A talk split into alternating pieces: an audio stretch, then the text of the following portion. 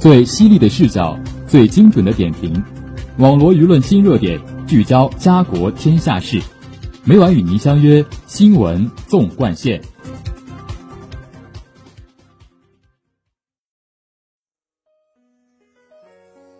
新闻每天发生，视角各有不同。欢迎收听今天的新闻纵贯线，与我一起聊新闻，说天下。我是今天的主播方胜男。今天由我为大家带来微博热点，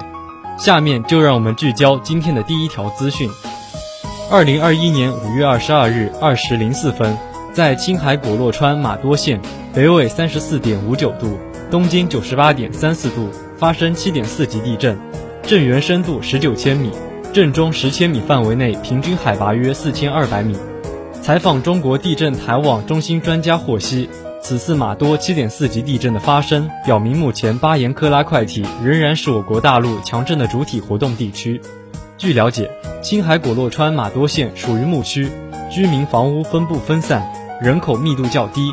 地震发生后，中国地震台网中心组织专家对此次地震进行研究分析，认为马多县7.4级地震为巴颜克拉块体边界断裂持续活动的结果。距离地震最近的断层是甘德南源断裂带。震源机制为走滑型破裂。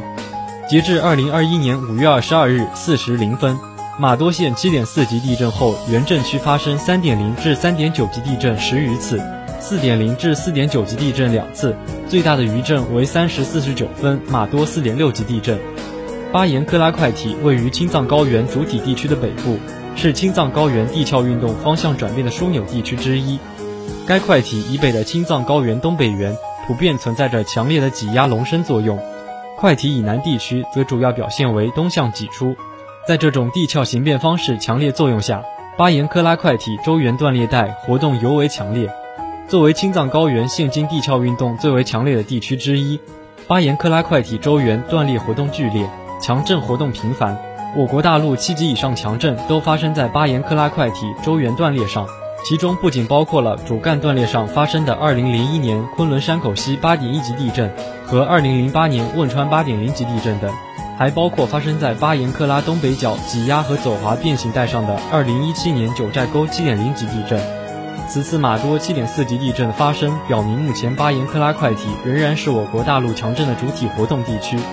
专家介绍，马多7.4级地震震中周围300千米范围内。一九零零年以来发生七级以上地震五次，均为主余型地震序列。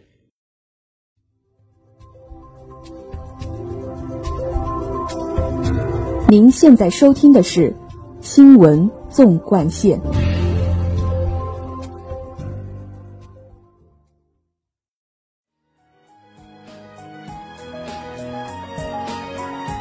下面让我们聚焦今天的第二则资讯。高空抛物现象被誉为悬在城市上空的痛，会带来很大的社会危害。关于高空抛物，在民法典实施之前，此类案件适用2009年《中国人民共和国侵权责任法》；而在中华人民共和国侵权责任法颁布之前，则缺乏明确的处理规则，各地法院裁判结果并不统一。如今，民法典为高空抛物案件的审判提供了更加明确的依据。民法典第一千二百五十四条对高空抛物坠物的侵权责任进行完善修改，使之层级更加分明，对受害人的保护更加周密，也能够更加有效的预防和禁止高空抛物事件的发生。北京理工大学法学院民法典研究中心主任、北京市法学会百名法学青年英才孟强指出，该条还增加规定了建筑管理人未尽到安全保障义务时的责任，以及要求公安等机关应当及时介入调查的义务。可见，这一规定对于《中华人民共和国侵权责任法》第八十七条进行了较多的补充完善，是对实践经验的提取和总结，也是对群众关切的有力回应。在孟强看来，《民法典》第一千二百五十四条相对于《中华人民共和国侵权责任法》第八十七条最大的实质性的修改，就是增设了物业服务企业等建筑物管理人的安全保障义务。相对而言，在一些难以查明具体行为人的高空抛物侵权案件中，受害人的赔偿请求得到满足则更为困难，程序更为复杂，所耗时间成本也要高得多。此外，伴随着刑法的修改，高空抛物行为也开始入刑，构成犯罪。在公法和私法双管齐下的背景下，相信高空抛物行为的危害性和法律后果的严重性很快就会为老百姓所了解。孟强指出，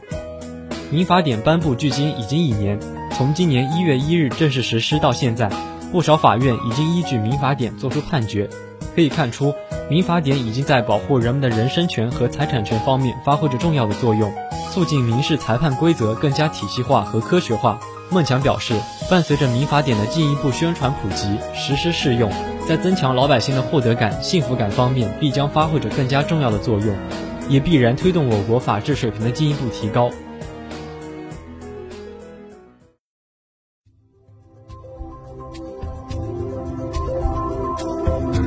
您现在收听的是《新闻纵贯线》。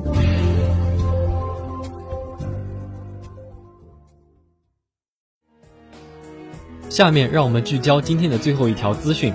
二十九岁清华毕业，求职意向保姆阿姨。近日，某家政公司发布清华毕业生求职保姆阿姨管家的信息，引发热议。五月二十七日，该家政公司回应称，学历无假，可在网上查询，年薪在五十万元左右。无论是清华毕业还是年薪五十万元，这两个元素中任意一个和做保姆相关联，都能引发讨论。但要说的是，真不必为此莫名惊诧。更不必觉得是大材小用，普通的保姆的确不需要高学历，但近年来，无论是月嫂还是专业育婴保姆的高薪，已经刷新了一批人的认知。而且，保姆这个行当同样需要人才。比如这位清华女生从事的保姆岗就非寻常保姆岗。家政公司回应称，类似清华女生这样的阿姨，往往要辅导客户的孩子做全英文作业，仅此一点，非高学历者就难以胜任。这位清华女生就曾做过两个豪宅小区家庭的助理与管家等，服务对象多是有钱人家的孩子。清华毕业后选择去干保姆，这其实也是年轻人的一种自由选择，可以充分考虑自己的专业、兴趣、性格、能力、收入等因素。如果这份工作正好是自己喜欢而且擅长的，同时又能获得一份体面的收入，何尝又不是一个好选择呢？